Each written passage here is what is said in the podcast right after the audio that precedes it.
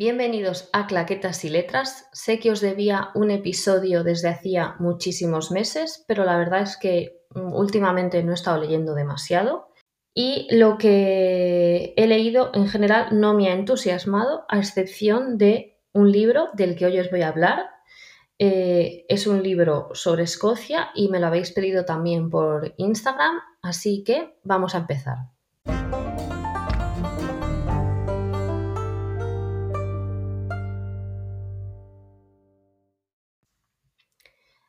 La reseña de hoy es del libro Breve Historia de Escocia. La autora es Ana Barrera y os sonará, depende de si os interesa Escocia en general y de si estáis en Instagram o no. Ana Barrera es una historiadora y documentalista que vive en Escocia desde 2015 eh, y es blogger, travel planner y divulgadora sobre la historia de Escocia. Es un perfil que yo sigo desde hace bastantes años, yo diría que tres o cuatro años, porque eh, me interesa mucho este tema. Seguramente que si me seguís desde hace tiempo, sabréis que he vivido en Irlanda, eh, he vivido también en UK. Me interesa mucho toda la, cultura celta. También estuve mm, de vacaciones en Escocia unos días hace unos años, en 2017 y eh, desde que Ana anunció en sus redes que estaba preparando este libro, la verdad es que tenía muchas ganas de leerlo. Así que cuando lo sacó el noviembre pasado, no dudé ni un minuto en comprárselo en la versión Kindle. Y eh, tengo que decir ya de entrada que me ha gustado muchísimo. Y después de esta mm, introducción más o menos formal sobre la autora, voy a pasar a haceros la reseña de una manera un poco anárquica y a mi manera, porque si no, no sé cómo explicaros. Entonces, el libro tiene 30 capítulos, empieza explicándonos la formación geológica del terreno que luego sería Escocia, hasta prácticamente la actualidad, los años 2000 más o menos, si no, si no recuerdo mal. A ver, al ser un libro de historia, es cierto que algunos capítulos son un poquito más densos, ya os digo que cubre toda, toda la cronología de la historia de Escocia. A mí hay capítulos que personalmente se me han hecho más pesados, sobre todo los capítulos sobre la Edad Media, sobre todos los reyes de la Edad Media, etc. A mí esto me ha costado más, pero supongo que es normal. Al final eh, no a todo el mundo nos pueden interesar todos los periodos. Y esos son para mí los más, mm, pues eso, densos. Aún así, eh, Ana tiene un estilo muy informal, es muy asequible de leer, no tiene nada que ver con otros ensayos que sí que he leído de, bueno, o mejor dicho, que he intentado leer sobre historia, que se me han hecho imposibles mm, para nada, es apto para todo el mundo, no hay por qué ser académico, ni mucho menos, es para la gente que os interese la historia del país. Y además eh, Ana va haciendo bromas y tiene un estilo muy informal, con chascarrillos y demás, y otras referencias que la verdad es que ayudan a que la lectura sea más leve. Eh, mis capítulos favoritos han sido especialmente los dedicados a eh, todos los pueblos celtas, a los pictos, eh, la invasión vikinga también me ha parecido súper interesante. toda esa parte de cómo se fueron moviendo los pobladores, eh, cómo se establecían los pueblos celtas, mm, me ha interesado mucho. Creo que incluso se podría profundizar más en este tema. También mm, mi origen gallego hace que, esta parte me, interese más que el resto, la verdad.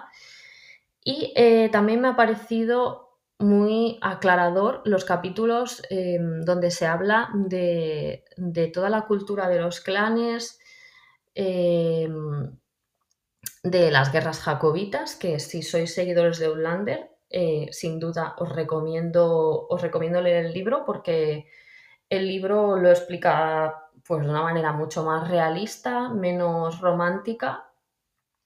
Es cierto que, según cuenta el libro, se hizo una limpieza, por así decirlo, de toda la cultura de los clanes brutal, pero los clanes realmente, según Ana, vaya, eh, no, no eran tan bonitos como los pintaban en la serie. Al final no dejaban de ser, no dejaban de ser pues señores feudales, por decirlo de alguna manera, que no querían que su cultura avanzase ni se modernizase, así que no todo es como lo pinta Diana Gabaldón en el libro y mucho menos en la serie. Así que creo que eso también es muy interesante de leer si os interesa si os interesa y esa parte de la historia.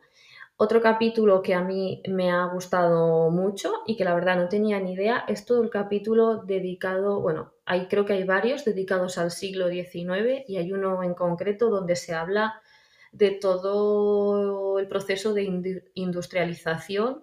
Se habla también de, Glasgow, de cómo, se, de cómo era una ciudad súper industrializada, eh, donde se hacían un montón de negocios. No tenía ni idea de que, de que Glasgow tenía este pasado. No sé, pensaba que era la segunda ciudad de Escocia, que sí que igual era más moderna que Edimburgo y que, según me habían contado, pues eh, tiene un poco más de rollo artístico y demás, pero no tenía ni idea de, que había sido el centro neurálgico ¿no? de la industria.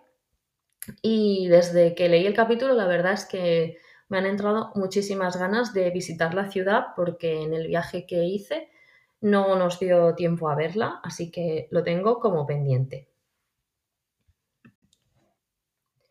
Como dato comentaros, que no sé si lo he dicho antes, que mi familia de parte materna es de origen gallego desde hace centurias. Así que algunas partes del libro, algunos temas que, Ana, mm, digamos, toca por encima, me han parecido muy interesantes. Creo que estaría súper bien poder hacer otro libro similar o algún, bueno, alguna publicación, aunque fuera más corta, sobre estos temas, en especial eh, todo el tema de los vikingos me ha parecido súper interesante. Me gustaría saber también, porque ya comentan en el libro que los vikingos bajaron hasta Galicia. Me gustaría saber qué papel tuvieron allí. No sé si se quedaron o no. Realmente no he visto nunca que nadie hable de ello, al menos allí en Galicia. Y también me ha parecido súper interesante la parte de, lingüística eh, del gaélico, de cómo se fue desarrollando, de cómo hubieron ramas que directamente desaparecieron porque otras eh, se las comieron. Y, animaría a Ana, no sé si a ella sola o, hacerlo con alguien que también entienda sobre estos temas, a explorar, a explorar estas propuestas que le hago, porque creo que serían, pues eso, que estaría súper bien que, que alguien lo explicara en castellano y poco más tengo que decir, la verdad. Creo que es un libro mm, que os recomendaría a, a todos los amantes de la historia, en primer lugar, en especial a los amantes de Escocia, gente que ya hayáis viajado al país, que lo, lo hayáis podido ver, eh, que os guste este tema, para, también para seguidores de Outlander, porque creo que, como os he dicho antes, es muy, muy aclarador. Mm, le quita un poco de romanticismo y explica las cosas como fueron, que obviamente hay cosas en la serie que, son verdad, pero hay otras que están un poquito noveladas. Y también, sin duda, para entender el movimiento nacionalista escocés, porque como os he dicho antes, se hicieron verdaderas aberraciones por parte de los ingleses y creo que están en su total y absoluto derecho de todo lo que reclaman ahora mismo. Así que nada, eso ha sido todo por hoy. Espero que os haya gustado el, capítulo y la reseña. Tenéis también la reseña por escrito en mi blog por si os interesa leerla, pero bueno, creo que me he extendido un poquito más aquí y he dado más detalles. Así que nada, en cuanto tenga alguna aportación interesante que hacer sobre algún libro, os avisaré, grabaré un nuevo podcast.